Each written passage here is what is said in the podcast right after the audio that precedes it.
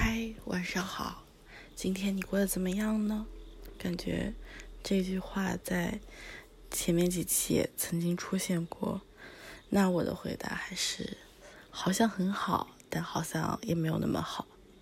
今天是一个周六，嗯，还蛮充实的。早上去跳了个尊巴，就尊就在星星健身上跳了个尊巴，就感觉是年轻人的广场舞。嗯，就还挺开心的，运动就很开心嘛，因为你就真正的活在当下，你什么都没有在想。然后下午约了朋友，就之前的同事，然后一起聊天，因为有一个马上就要去台湾读书了，那可能真的以后可能再也见不到了，那就抓住最后的机会，然后大家就很开心，然后聊天、拍照，然后说说闲话，嗯。那，嗯，到后面也很开心，就散步啊，吃东西，甚至我还回家路上，因为要还充电宝，去了一个商场，最后买了五个盲盒。就因为我今天去赴约的路上就听播客嘛，听了最有我不知道是不是最新一期备忘录，不好意思，嗯，然后里面就讲盲盒经济，然后。我居然这样都被种草了，就是有一个主持人，有两个，呃，就是一个应该是这个播客的发起人，还有一个是盲盒的玩家，他们就聊这个盲盒事情，然后我就捕捉到他们说，像这个，呃呃呃，不好意思，突然忘记这个公司的名字，就是做盲盒做最大，呃，叫什么，泡泡玛特。然后他们其实会员体系做得非常好，你每一笔消费其实都是积分嘛，都可以换钱的，然后其实甚至可以兑换一个全新的娃娃。那嗯嗯，甚至还有一些他会组成一些组合，然后吸引刚入门的玩家去购买。那我。就因为这个入坑了，它就一个组合三只娃娃，然后大概是我买这个套餐是好像是一百二十九还是一百一十九，大概就省了五十多块钱，就相当于呃一个两个娃娃的钱买了三个，然后拆盲盒就真的很开心。然后我还买了两个迪士尼的公主，我真的好喜欢这个套餐，就之前没有没有入坑的时候。嗯，就觉得嗯，这有什么好看的？特别是最经典的什么那些，就一直没有入坑，一直没有 get 到他们好看点。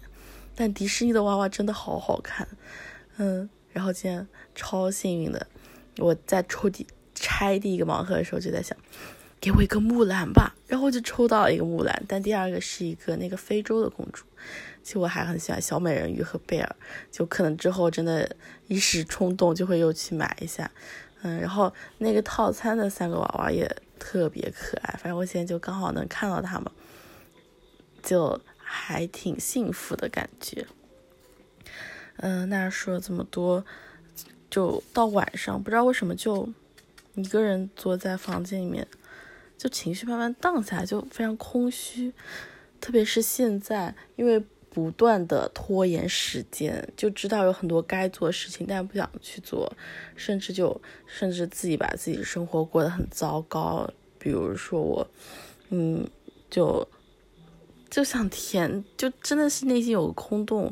然后因为最就加班，然后搞得自己活得很，真的还挺糟糕的吧，所谓。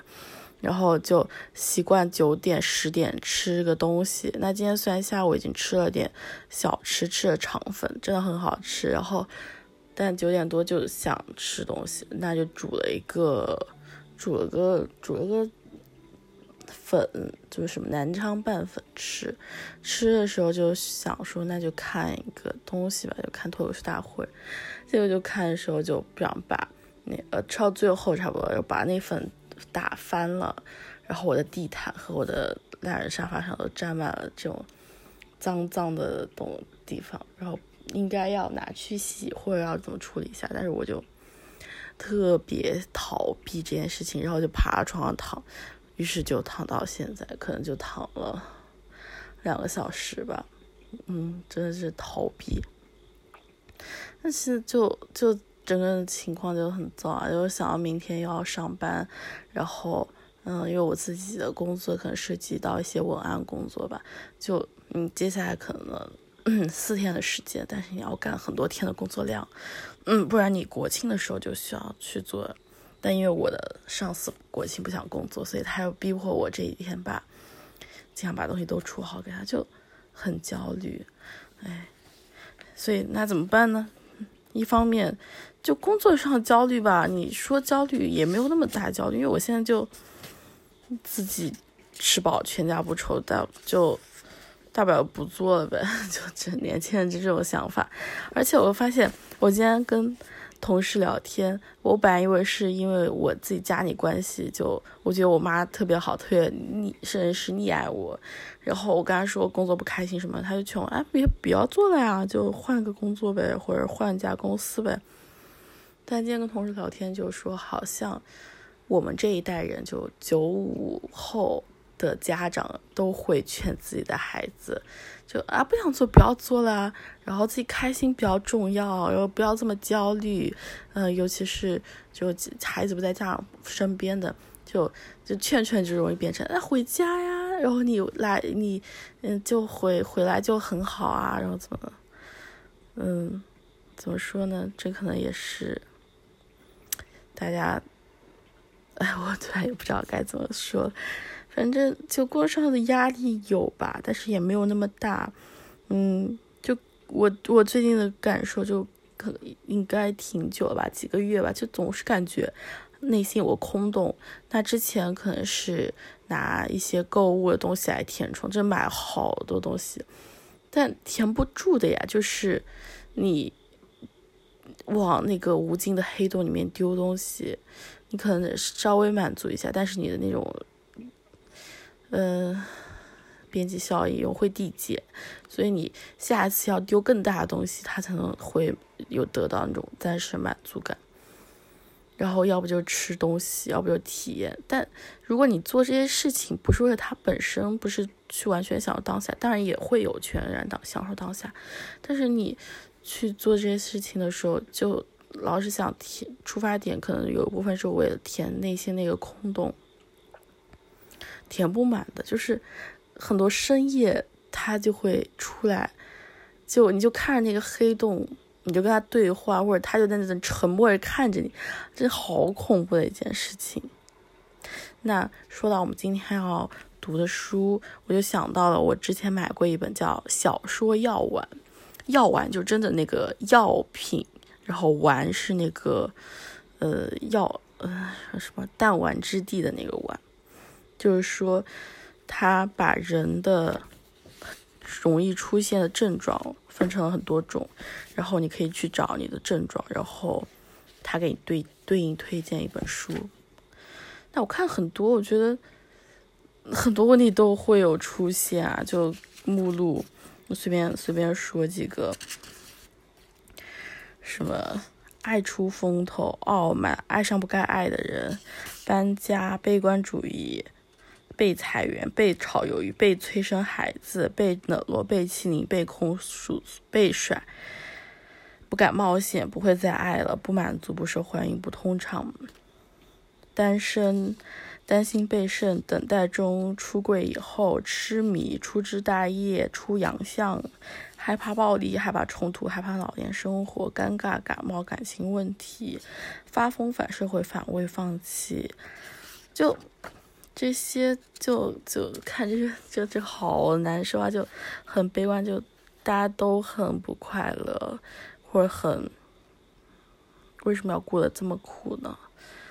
嗯，这是我现在的感受。啊那就我整个看，刚在在在录这个之前，大概通读了一下，选了一个可能最贴合或者稍微贴合一点我现在状态的感受吧。就所谓存在主义危机，就人生无意义感，你没有一个追求方向，你就被内心空洞所驱驱使着往前走。但是你总有要面对它那一刻，就。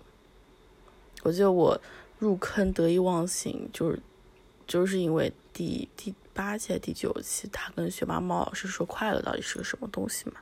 就那段时间我很不快乐，就我觉得我好像没有方向，就真的不开心。那我的人生到底追求什么呢？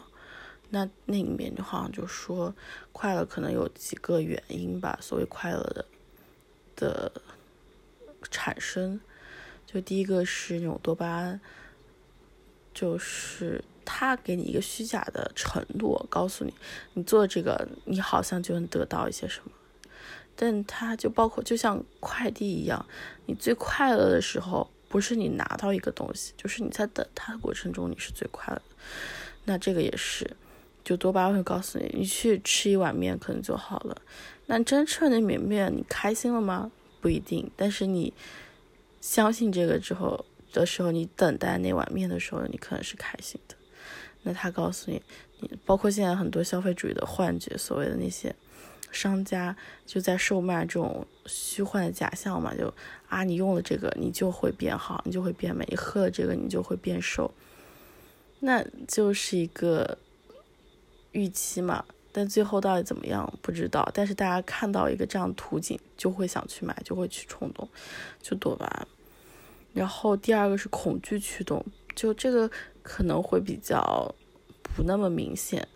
嗯，就特别是很多名校学生，前几年其实很流行一个语，一个呃那种文章提示啦，就是什么投行投行女精英辞职开花店这种。就大家做的很好，然后一路都是所谓别人家的孩子，但内心知道好像这些都不是我想要的，就被恐惧追着走。突突然有一天就发现自己真正想要的东西，那就放弃之前所有的一切。但这个是一个所谓的模板吧，就是就告诉大家可能有更好的解决办法，但是真的是这样子吗？也不一定。就你做看外在看起来是你做一个决定，所谓去从投行跳到了自己创业开店，但是如果你没有真正认识到自己内心是做很多事情是被恐惧驱动的，然后你还在这种恐惧情绪之下，可能还是会出问题的。嗯，这是我的感觉。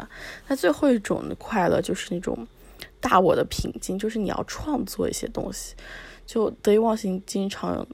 提醒大家要去创造属于自己的东西，包括我现在这个也会是某种意义上的创作。然后学霸猫老师也非常鼓励大家创作，就构建自己生活的意义感和节奏吧。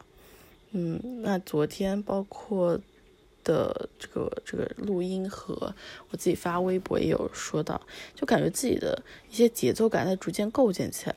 然后就啪啪打脸，我昨天晚上就失眠睡不着，然后到五六点钟才睡着。其实上周周末也是这样的，睡不着，因为周六也是加班嘛。然后周周日、周六晚上睡不着，相当于单休，跟这周一样。嗯，然后上周就特别颓，因为睡不着，然后就内心那种情绪就很拧巴，就在家里就躺了一天，也睡不着。然后你在床上越，反正我是这样，越躺越睡不着。那但是你就是憋着那股劲儿，你就感觉我不能去做其他事情，我就得睡觉。但睡不着，那就等他，等他干嘛？就消磨时间。但其实时间就被所谓消磨或者浪费掉了。那这周有个稍微进步一点，就是虽然睡不着，但他完全不影响我今天正常生活。就最开始说了，我今天做了很多事情。嗯，这或许是一个改变吧。I don't know。那我们。回到 今天的主题，就是要分享一本书，真的今天也很啰嗦。那就存在主义危机，叫这本书给它的命名是关于存在的焦虑。给出的药丸是悉达多，是赫尔曼黑塞的这本书。其实这本书我也有，然后我现在也找出来放在旁边。本来打算到时候可能会讲一讲，但是我觉得 就时间问题，可能之后再讲吧。那就读一读。短短的这几几段文字，就为什么会推荐这本书？曾站到过悬崖边上的人都会告诉你，在那个时刻，除了担心坠崖而死之外，其实还有另一种强烈而冲突的情绪——一跃而下的冲动。知道自己想跳，没人能挡，可以纵身跃入无未知。这种绝对的自由意志、无限创造和毁灭的力量，令你惊恐。根据索伦·克尔凯郭尔的说法，这种恐惧正是存在焦虑的根源。若不幸受这使人衰弱的情绪折磨，你肯定迫切需要振奋精神的灵丹妙药。我们建议你抛下心中那些令人不安的可能性，脱离尘世，加入苦行的行列。至少暂时如此。你需要的就是悉达多。悉达多是一位古印度婆罗门的儿小儿子，他为周围的人带来诸多喜乐，自己却迷茫失措。他的生活如田园牧歌般美好，身边有爱他的家人，似乎注定要成就大事。然而，尽管在物质和精神层面上都相当富裕，年轻的悉达多却感觉自己少了些什么。因此，就像其他古印度青年，悉达多也展开一场追寻心灵成长的旅程。起初，他加入一群自我鞭笞的苦行僧沙门，这群人贬义肉身，克己禁欲，设法悟道。受尽鞭笞却仍然不满的悉达多遇上乔达摩，也就是如来佛。乔达摩教导他通往涅槃的正八正道。不让自己满足于这番教导，并且希望以自己的理解达到目标。悉达多又认识了蕴含蕴藏无上智慧的摆渡人。嗯，他这个摆渡人似乎对自己简单生活十分满足，但这依然不是悉达多想要的答案。后来，他与美丽的加摩拉度过了极具感官享受和而快乐的许多个年头，心中依然感到某种失落。甚至一度搞考虑跳水自尽。这时，他终于忆起那位快乐的不可思议的摆渡人维苏德瓦，了解自己应该观察河水，终于悟得一生的启示，包括真正的生死轮回以及归入永恒的真谛。从那天起，悉达多便焕发超然的理解、自觉和开悟。信徒自世界各地的向他。来寻找智慧与宁静，你也可以成为他的信徒。嗯，这个虽然很短，但也还是讲到一些东西。就我之前看夏多，看下来，就我不知道是我自己理解，还是人生少了一些什么，就没有，或者是期望太高吧，就没有想象中那么好。就这类的书，包括就活着，就是我。是初中看的，当时很多人都说什么啊，深夜痛哭。那我去看啊，没什么感觉。还有一本《刀锋》，就说也是存在主义危机嘛。但我看完就有一点点怅然若失，但是也没有太多的感受。包括这一本，就其实我都现在都不太记得了，就它的一些细节什么的。哎，所以。就可能还没有到那个触动你的时候吧。那我现在是很困了，因为昨天没有睡好。那今天早点睡觉，虽然也不早了。那就晚安，祝你好梦。